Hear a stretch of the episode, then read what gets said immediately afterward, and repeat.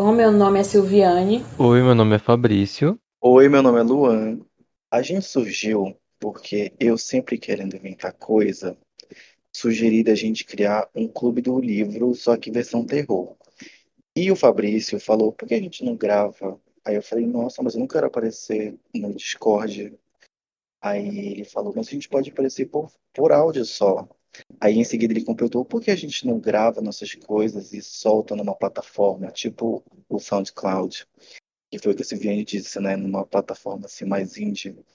E eu falei, por que a gente não solta no Spotify, que é uma plataforma mais ampla, que tem uma identidade visual melhor?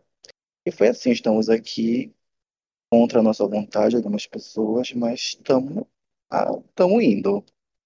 Então, a minha primeira relação com o terror é quando eu era criança. Desde que eu me entendo por gente, eu assisto filmes de terror. É, minhas primeiras lembranças são Halloween e Hellraiser, que eu tinha muito medo assistindo aquele super cine, telecine, coisa assim. Que era quando tava todo mundo dormindo e eu ficava assombrado para sempre assistindo. E eu não sei quando virou a chave que eu passei, deixei de ter medo para me identificar com essas figuras dos filmes de terror. É, por muito tempo eu assisti só o que estava em DVD, o que eu assistia, tipo assim, o mainstream do mainstream, ou então aquele televisão barato que chegava em DVD até mim. E durante a pandemia eu consegui tirar o tempo para me dedicar ao filme, né? Consegui assistir clássicos e me aprofundar em diretores, eu podia assistir filmes que eu nunca tinha assistido, tipo uh, a trilogia de Suspiria, que todo mundo assistiu, eu não tinha assistido. Então eu acho que eu consegui cons eu consegui ter um, uma bagagem maior de filmes de terror nesse período de isolamento, onde eu pude pegar né, todas as referências que por muito tempo eu só tive mesmo o, clichêzão. Não que isso seja uma discriminação, né? mas eu acho que é necessário a gente ter toda essa parte clássica. Então, basicamente, essa é a minha relação com o terror hoje em dia. Silviane. É, o meu primeiro contato com filmes de terror, eu acho que foi quando criança ainda, porque eu tenho um primo que ele alugava filme de terror, quer dizer, não sei se só, só filme de terror, acho que ele deveria alugar outras coisas, mas eu lembro de assistir assim, espiando, escondida, é, uns trechos assim. É, porque eu lembro que ele pegava, tipo, sexta-feira 13 e tal, e era muito violento pra minha idade. E, e, a minha mãe dizia que eu não podia assistir, né? Então, então acredito, quando eu penso assim, é, quando me vem na lembrança, é sempre a sexta-feira 13, porque eu lembro de momentos muito específicos, assim. Provavelmente deve ter sido algum dessa franquia.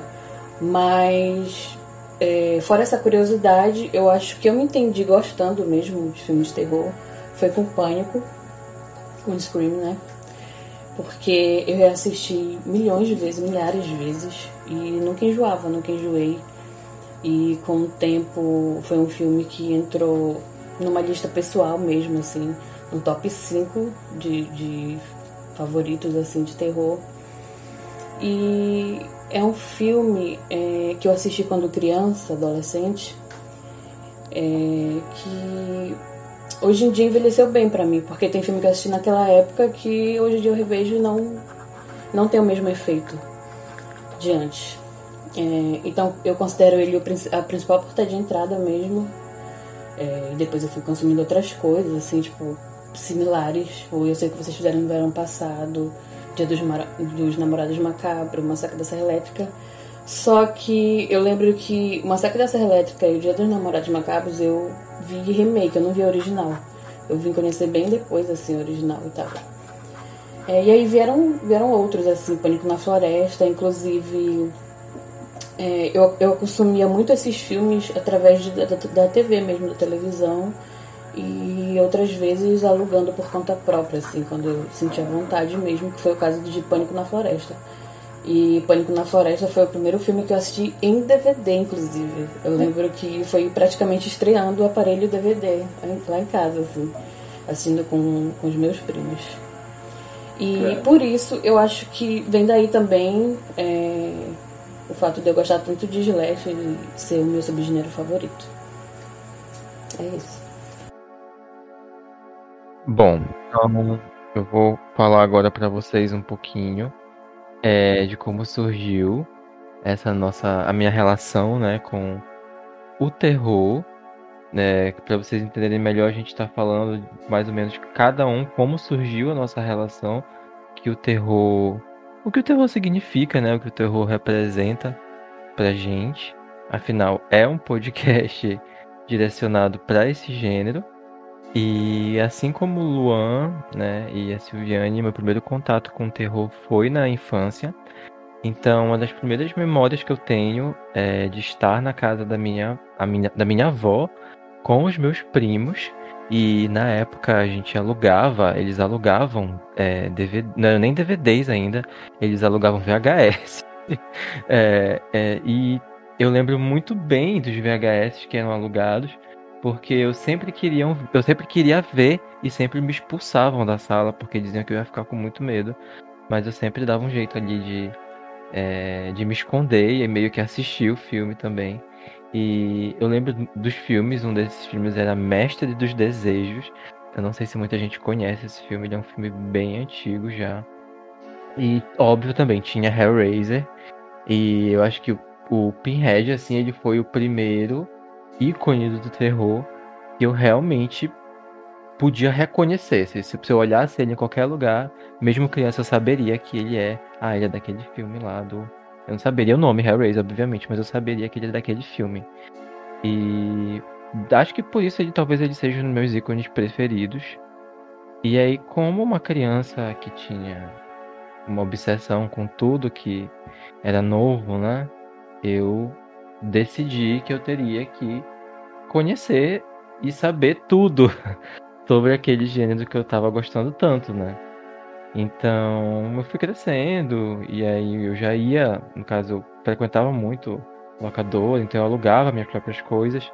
E aí foi quando eu realmente tive esse contato é, com muitas outras obras do terror, né? E, e foi quando eu realmente alugava e assistia. E aí eu ia procurar. Na época, é, eu, eu participava de algumas comunidades até do Orkut sobre filmes de terror e discussões assim. Não, eu não, obviamente eu não opinava, né? Na época eu só lia e tal, procurava lugares onde eu podia encontrar filmes para assistir. E assim, foi uma foi uma coisa que foi crescendo comigo. Então, eu lembro assim que o primeiro filme de terror que me deixou completamente apavorado, apavorado, e eu assim, eu era, uma, acho que eu tinha, era um pré-adolescente, foi o Grito, e foi o Grito a versão remake dos Estados Unidos já. E eu assisti esse filme e falei, pronto. Eu não não vou mais assistir essa porra desse filme. Eu não vou mais assistir essa porra desse gênero. Fui dormir com meus pais. Acho que eu dormi com meus pais por uns três, três ou quatro dias depois de ver esse filme. E aí eu percebi, cara, que tinha algo. Eu não sei, meio que prazeroso naquilo. Eu me senti, eu sentia prazer em, em, em ser assustado, em, em ter o filme, né, me levando ao meu limite, né, entre aspas. E aí eu meio que comecei a desenvolver essa relação com o terror e tá aí até hoje. Né? É meio, já existem né, pesquisas até que eu li, onde eu li que falam né, que do, como o nosso cérebro funciona com relação ao terror, né, esse sistema de recompensa e, e ansiedade e tal. A gente pode deixar para falar sobre isso num, em outros episódios. Espero não me estender muito na minha fala, basicamente é isso. É, essa é a minha relação com o terror, como ela surgiu, na verdade. Hoje em dia ela continua firme e forte. E esperamos aí desenvolver cada vez mais, né? É o motivo da gente ter, como o Luan falou, da gente ter criado esse podcast para vocês. É pra gente, mas é para vocês também. E a gente espera estar tá aí colocando conteúdo, é, boas discussões para todo mundo. Fabrício, tu usou os termos VHS, Mestres do Desejo e Comunidade do Orkut. Uma idosa. Sim, gente. Mas era pra falar como surgiu, né? Ai, eu amo. Nossa, quando ele falou o grito, é, sei lá, do grito, eu acho que. Eu ia assim. falar, eu tava gritando quando, porque eu tava mutado, né? Eu tava, meu Deus, porque foi o filme que mais me assombrou na minha vida também, foi o grito. Sério, eu fiquei muito assombrado. fiquei muito assombrado com o grito. Até hoje eu lembro Sim. do que eu senti, sabe? Bom, essa foi a nossa primeira conversa de hoje. Espero que tenha sido divertido e até o nosso próximo encontro.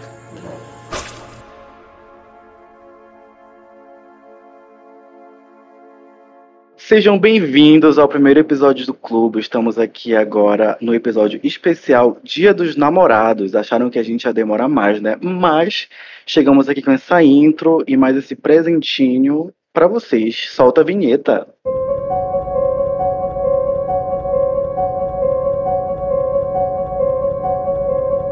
you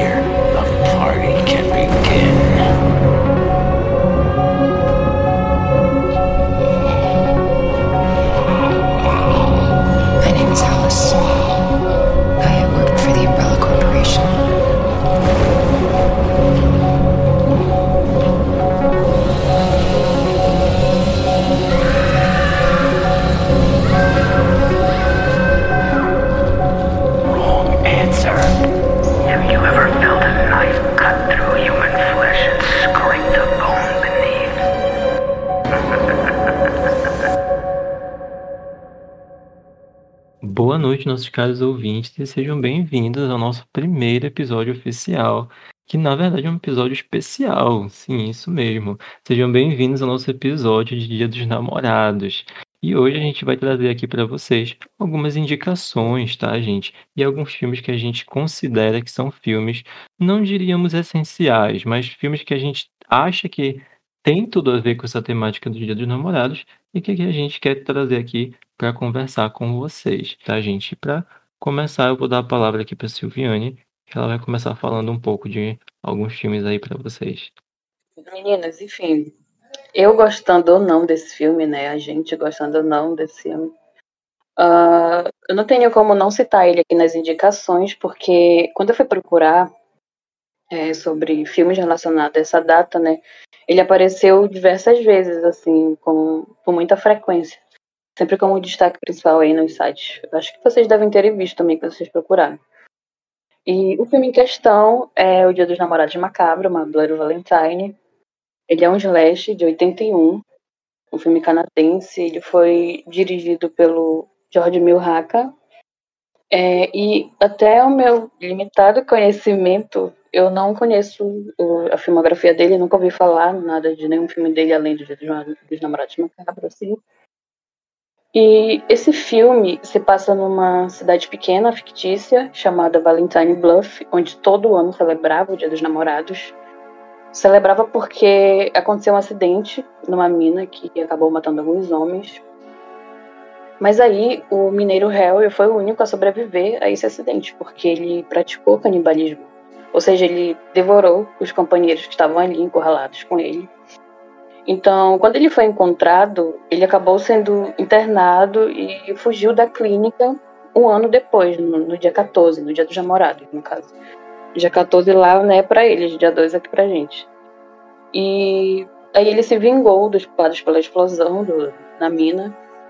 E aí ele deixou um bilhete escrito intimando para jamais realizar o baile do dia dos namorados. Ah, mas aí, após 20 anos, ele volta porque esse aviso foi totalmente ignorado pela população. Já que, para os tempos atuais, ali, o, o Harry, né, o- a história do mineiro psicopata, foi vista mais como uma lenda urbana ali para a população, né? Então, o povo não tinha nada do que temer. E esse filme, é, O Dia dos Namorados Macabros, estreou no início que o Slash estava se tornando popular. Tipo, ele foi, ele surgiu um ano depois do lançamento de Sexta-feira 13. Nessa altura já existia uh, Massacre da Serra Elétrica, já existia Halloween. O Halloween que foi o grande definidor mesmo de tudo, né? Slash. É, inclusive, o próprio criador de Sexta-feira 13 usou a figura do Michael Myers como, como um espelho para dar vida ao Jason. Aliás, usou o Halloween né, para estruturar o Sexta-feira 13. E eu acredito que tanto o Michael Myers quanto o Jason, eles deram origem a esse arquétipo do, do serial killer robótico, né, de slash, que não, que não gesticula muito, que, que não corre atrás das vítimas, mas mesmo assim conseguem acabar caçando elas, né, uma figura monstruosa, assim, meio fantasiosa, uh, não humana. Mas enfim, é, a febre mesmo rolou nos anos 80 e o Dia dos Namorados Macabro basicamente seguiu o hype da época é, para capitalizar mesmo, né? E ainda mais numa, época como essa, temática. Foi, digamos assim, um lançamento bem oportuno.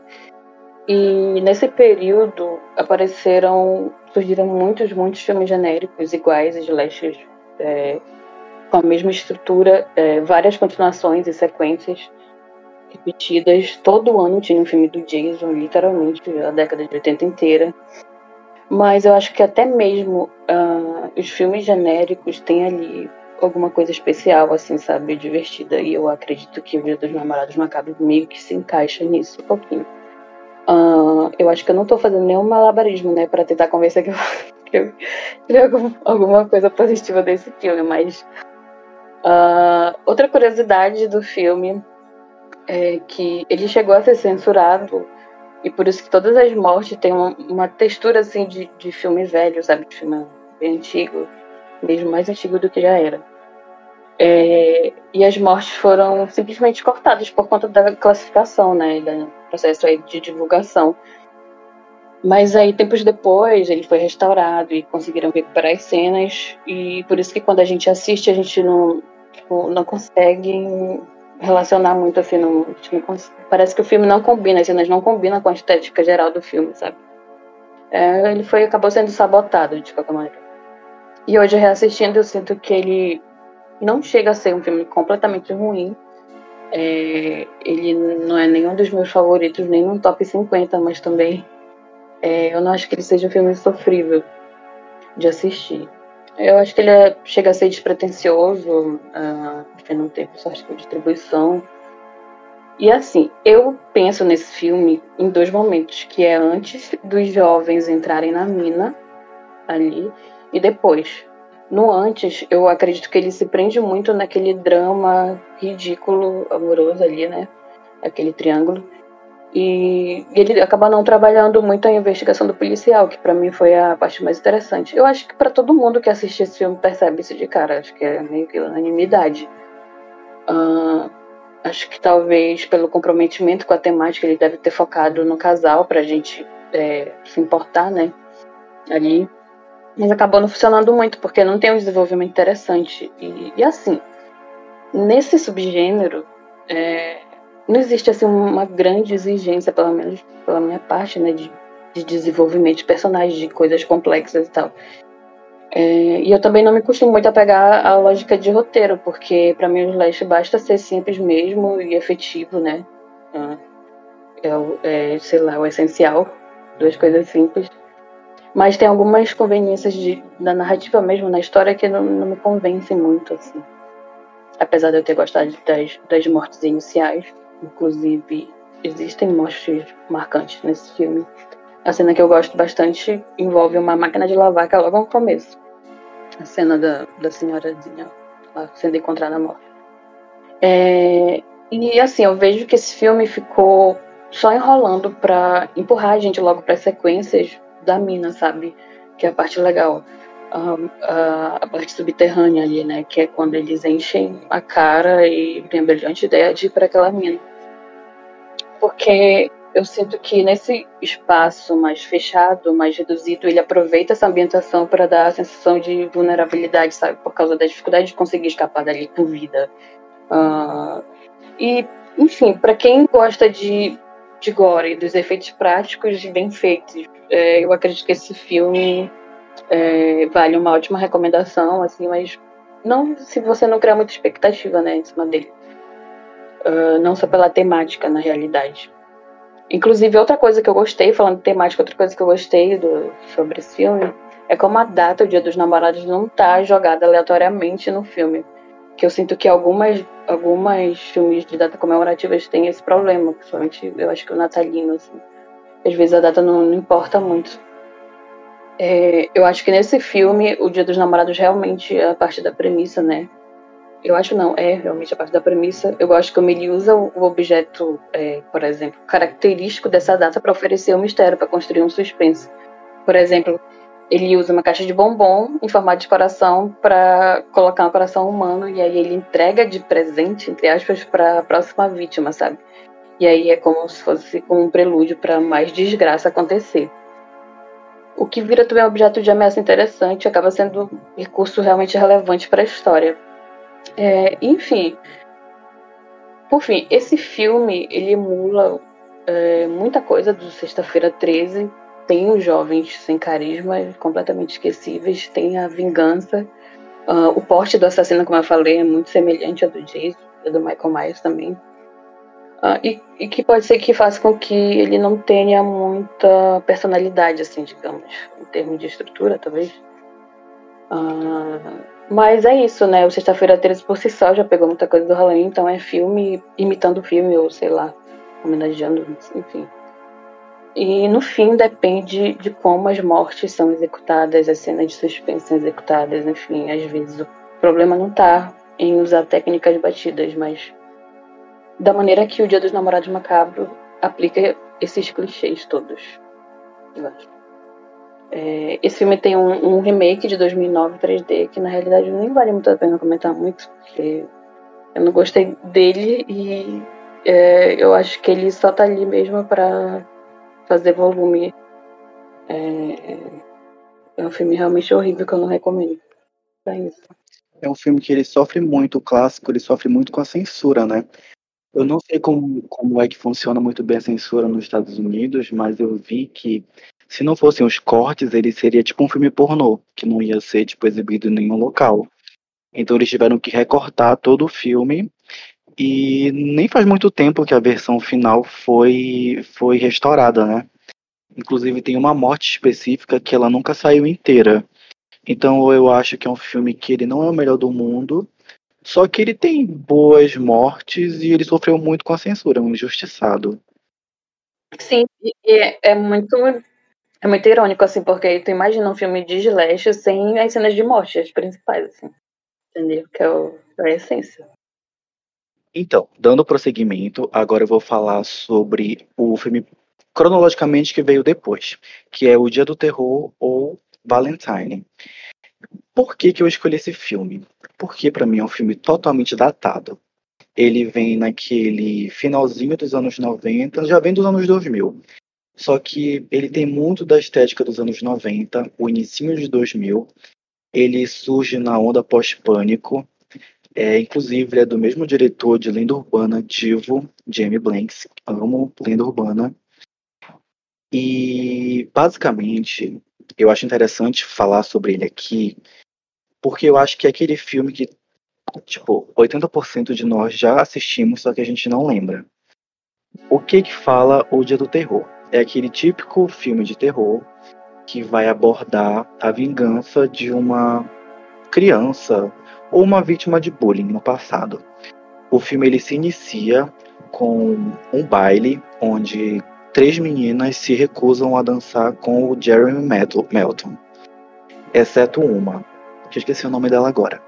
Mas enfim, esse filme ele retorna já no presente, todas elas jovens, elas são tipo as Spice Girls do momento. Elas são as quatro meninas, achei elas icônicas, lendárias. E ele traz um núcleo que era bem famosinho na época, inclusive a, a protagonista, ela é a xerife, a Marley Shelton, ela é aquela xerife do Pânico. Não sei se vocês lembram dela. E ela é, ela é a protagonista e o protagonista também, que é o mocinho, ele fazia também uma série que era da época do momento, enfim. Era um núcleo assim bem bombado do, do momento. Eu acho que é um filme que ele não é o melhor do mundo, de fato, mas não sei explicar. Eu amo o, o assassino. Ele usa aquela máscara de esculpido que eu morria de medo quando eu era criança. Ele sangra pelo nariz quando ele mata, que para mim era um um tópico que também me dava mais medo ainda. Tipo assim, eu cresci com pavor daquele cupido. E eu reassisti ele recente, inclusive antes do, de gravar, eu tinha reassistido, eu tinha achado horrível. É, mas por quê? Eu tenho muito problema com um filme que peca na continuidade. Aquele assassino que a protagonista corre, corre, corre e ele surge. Tipo, ele tá em todos os lugares o tempo todo, não importa o que façam, ele vai estar tá lá. E esse é esse tipo de filme que me incomoda. Mas eu acho que é, fazendo né, essa análise e buscando filmes, eu acho que é um filme que se destaca. Ele tem uma estética muito peculiar, como eu falei, um filme que ele grita anos 90, anos 2000. Inclusive, é, uma das coisas que eu acho mais legais é que a forma deles arrumarem dates, encontros, é, são agências de namoro, que é tipo Tinder, só que por fita de vídeo. Os interessados gravam entrevistas por fita de vídeo e a interessada vai lá e seleciona quem ela quer e pega a fita de vídeo dele. E, enfim, tipo assim, é um filme assim, muito específico e eu acho que ele vale muito a pena assistir por ele ter essa estética. Tem mortes muito bonitas, muito bem feitas. Eu não vou falar sobre o, o plot ou o final, porque o intuito é justamente criar né, essa, essa interesse nas pessoas assistirem. Quem já assistiu, comenta o que, que vocês acham. É um filme que não é o melhor do mundo, mas eu amo. Então, fica aqui o questionamento. Fabrícia. Gente, eu queria indicar aqui para vocês dois filmes que são assim, filmes que vêm na minha cabeça quando a gente pensa nessa temática de Dia dos Namorados, embora eles não sejam filmes que tratam especificamente sobre Dia dos Namorados e tal, mas eu acho que eles acabam caindo aí nesse, nesse meio. O primeiro é The Loved Ones, que é o título em inglês, mas eu acho que ele é conhecido muito aqui também como Entes Queridos. Acho que é isso a tradução em português. E ele é um filme de 2009, na verdade. Então, a primeira vez que eu assisti esse filme, é, eu acho que foi lá por 2011, 2012, sei lá, estava entrando na faculdade. E na época eu lembro de ter achado ele muito diferente, tão, não só em roteiro. E quando eu reassisti esse filme recentemente, eu falei, caralho, esse filme realmente é, podia falar palavrão? Não sei, já falei, né? Pode. É, eu falei, caralho. Ele, eu acho realmente que ele é um filme que ele se destaca. Ele acompanha o Brent, que é o personagem principal, e aí ele perde o pai dele logo no início no acidente, isso não é um spoiler. E a partir daí ele começa a se culpar, etc. E o filme se passa todo naquela temática de high school e tem o baile da escola que está se aproximando. Por isso que eu falei dessa, desse mundo adolescente, né? E tem essa garota doida na escola dele. Ah, o nome dela é Lola. Ela mora com o pai dela, cara. Só que ela é uma menina bizarra. Ela já é uma adolescente, assim, bem bem crescida, mas ela é super tratada como uma princesa pelo pai dela e a relação que o filme mostra deles dois é uma coisa muito bizarra para mim, porque vocês vendo o filme, eu acho que pode até ser meio sexualizado e tal, e eu acho que é feito justamente de propósito para incomodar quem tá assistindo. Vale dizer que ele é um filme australiano, né? A gente trazendo um pouco aqui de terror fora da caixinha dos Estados Unidos, mas para mim ele é um, uma das melhores coisas que eu já vi lá do cinema australiano. Ele é um filme que eu indico muito para quem gosta de gore. Eu acho que existe muita tortura no filme, porque basicamente essa moça, a Lola, ela, ela tenta convidar assim, pacificamente o Brent pelo baile, ele recusa. E a menina basicamente sequestra o cara com o pai dela. Sim, gente, eles sequestram o menino. E aí ela faz um baile lá na casa dela, ela, o pai dela e o menino sequestrado.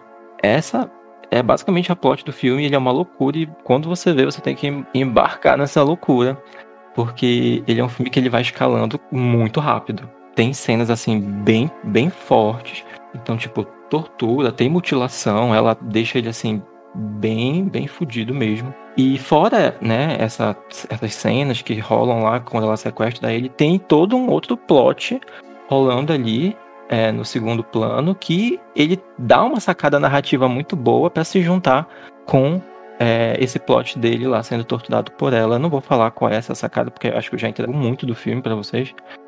E, mas eu acho que vale muito a pena assistir se você gosta dessa temática de obsessão. E assim, é muita obsessão, a menina é completamente doida. É, essa, se você tem estômago para essas cenas de tortura, cenas de gore, eu acho que vale muito a pena a recomendação. E é isso. Inclusive um comentário, eu não sabia que era um filme australiano e eu tava com isso na minha cabeça, que é uma direção que eu, eu ficava, nossa, isso é muito estranho. E agora que tu falou isso, que é australiano, me veio na cabeça imediatamente um filme chamado Wolf Creek. Não sei se vocês conhecem. Acho que eu conheço, só já ouvi o nome, já ouvi isso. Não. que é um filme também australiano, que ele fala sobre um caso de um, um pessoa, um caroneiro que, mata, que matou muitas pessoas na Austrália. Inclusive é um filme que eu não gosto muito, que eu acho que ele é muito su- super, superestimado. Mas enfim, tu falou isso e me veio exatamente, tipo assim, se colocar um filme do lado do outro, a direção, a fotografia é muito parecida. Fica aí o- sua observação mesmo. Até pra vocês. E o segundo filme que eu vou falar, gente, é The Invitation. Ele não é um filme que assim, super se trata sobre o Dia dos Namorados, mas é um filme que vem à minha mente quando a gente fala dessa temática. Eu acho que, na verdade, ele toca em temas bem mais profundos. E ele é um filme de 2015, tá? Ele, sim, ele é um filme norte-americano. Eu acho que eu enquadraria ele muito mais como um suspense, que tem vários elementos de terror. E, basicamente, a história é, ele é protagonizado pelo personagem do Will. E ele é convidado para esse jantar na casa da ex-mulher dele. Ele não vê essa mulher há muito tempo já, porque ele tinha um filho com essa mulher que morreu no acidente. E começa aí o desenrolar do filme, mostrando, tipo, é, ele vê que ela tá muito bem, ele vê que ela tá com um novo parceiro, que ela parece renovada. E aí ele começa a desconfiar, meio que tem algo errado ali, e nisso o filme começa a se desenrolar. Ele é um filme que eu recomendo se você gosta de thrillers que são. É como se eles crescessem de, um modo lento. Né? Ele, na verdade, ele é um filme bem lento na primeira metade. Ele dá uma contextualização bem grande ali do que está acontecendo. Ele, como são muitos personagens, ele, ele foca em nesses vários personagens para tentar desenvolver ali. E então ele é um filme que ele cresce devagar. Mas a partir do momento que ele engata, digamos assim, na parte da segunda metade, eu acho que ele só cresce cada vez mais e ele vai virando uma coisa assim 100% caótica. Ele é um filme, na minha opinião, que ele fala sobre luto, né? Ele fala sobre perda. Eu acho que isso é um tema é um tema que eu sempre gosto de ver retratado. Ele fala sobre curas milagrosas, sobre teitas. Então, se você gosta de todos esses assuntos, eu acho que é um filme que você vai gostar muito de assistir. É, não vou, obviamente, não vou falar o que acontece no desfecho, porque é um filme muito estético, ele é muito bonito, é, esteticamente agradável, assim, acho que ele foi muito bem filmado, a arquitetura da casa é muito bonita também, então isso só favorece tudo. E ainda tem um pequeno plot twist no final, como se não bastasse todo esse, essa, tratando esse tema aí de, né, de luto, de culto, de curas, de milagrosas e tudo. Ele ainda tem esse pequeno plot twist que eu acho que funciona. E achei que eu não ia gostar do final, acabei gostando. Não é um filme perfeito, tá? Não vamos esperar uma história 100% original, etc. Mas eu acho que é um filme assim que você tá buscando. Ah, eu quero assistir, não quero ver tripas voando, etc. Quero ver um suspense, quero, sabe, assistir um thriller que cresce aos poucos, assim. Acho que é uma boa pedida.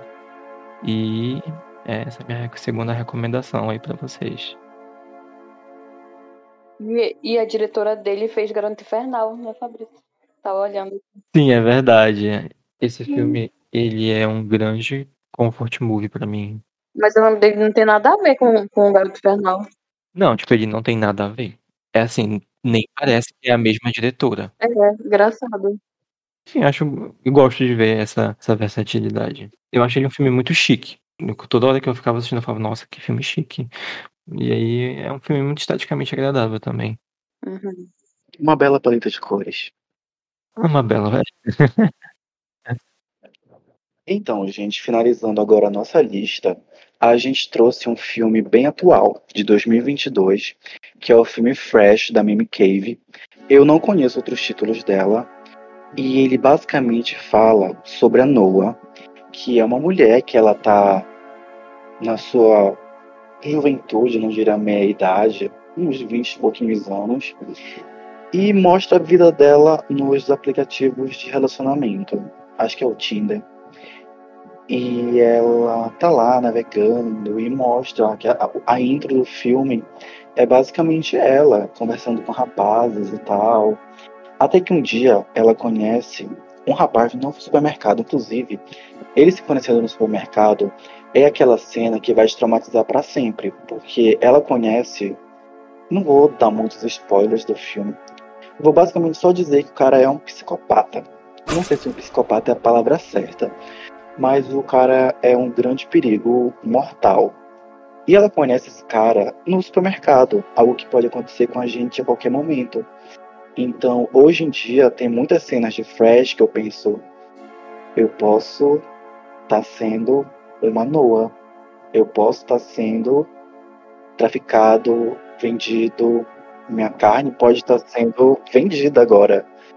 Enfim, é um filme que ele tem o um ar bem leve, é um filme quase que uma comédia. Inclusive o tom dele, não só o tom, mas as piadas, o... ele lembra muito Corra. Muito, muito Corra. Inclusive, tem no final uma cena que eu acho que inclusive é uma, uma referência clara a Corra. Quem assistir vai sacar na hora. Mas enfim, voltando agora à sinopse, a Noah conhece o Steve no supermercado eles têm o encontro, se apaixonam, acontece o, o feeling horrores com eles e eles começam meio que a ficar sério. Vou dizer basicamente o, o início do filme porque eu acho que não tem como falar sobre sem dar esse pontapé. Ela marca uma viagem com ele, tá tudo incrível, maravilhoso, ele é perfeito, lindo, ela também. Inclusive ele é o, ele é o Buck dos Vingadores. Então, eu não sei, mas não, eu não assisto os Vingadores, mas achei necessário trazer essa, essa informação que as pessoas conhecem. Gostoso. É, sim, de fato. e. e tá. Eles pegam, marcam de sair, eles vão para uma mansão no meio do, da floresta. E o cara surta e prende essa mulher em um quarto. E essa casa é tipo um abatedouro de mulheres. Ele vende a carne das mulheres para pessoas muito ricas. Então, basicamente, é um filme fresh, por isso que é fresh. E a capa do filme é uma mão embaladinha numa, numa bandejinha tipo de, de frios, sabe?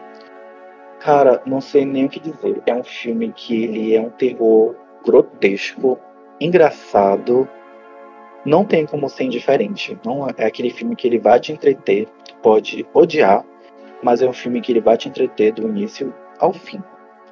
E é isso, eu achei necessário trazer um filme atual que fala porque você não deve confiar tanto no seu namorado, na sua namorada, finalizar com esse tom, né? De cuidado com o seu Valentine, que ele pode te vender, ele pode te literalmente te comer. Cuidado aí, né? Que você namora aqui, nunca sabe. Deleta o Tinder. Deletem o Tinder. Se você conhecer um POF no supermercado, na área de verduras, corra. Olha, olha o trocadilho, olha o trocadilho. Get out.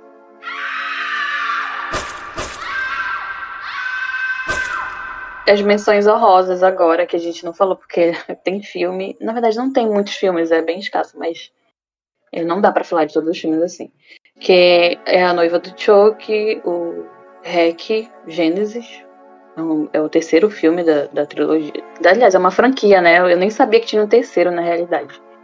E Porra, Fome Animal, do Peter Jackson, e o Honeymoon, né? Ah, e o Alta Tensão também, que eu indiquei. E são, foram esses, né? Eu acho só que a gente indicou. É, e vale lembrar também, gente, que as pessoas adoram reclamar, né? Então, olha, não são todos os filmes que são 100% a ver com Dia dos Namorados, tá, gente? A gente trouxe histórias, né, que envolvem essa temática aí de amor, de namoro, de relacionamentos, e que a gente sempre pode, né, adequar e para você que está querendo uma indicação aí de ver filminho no Dia dos Namorados, que não quer pegar restaurante lotado, Aí entra nos filmes daqui da nossa lista pra, pra você ver e depois você conta pra gente o que você achou. Quem não quer ver comédia romântica também, né? É, e Quer ah, ver? Deus do livro, uma comédia romântica. Queria viver um romance igual o de Rec 3. Pode chamar a vinheta, finalizou.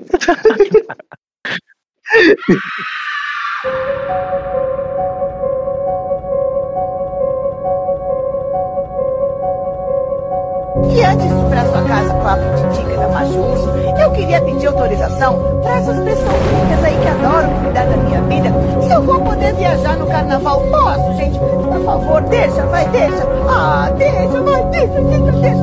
Ah. Adoro isso. Agora eu vou para sua casa com a Pititica da Macho e a gigante do urso.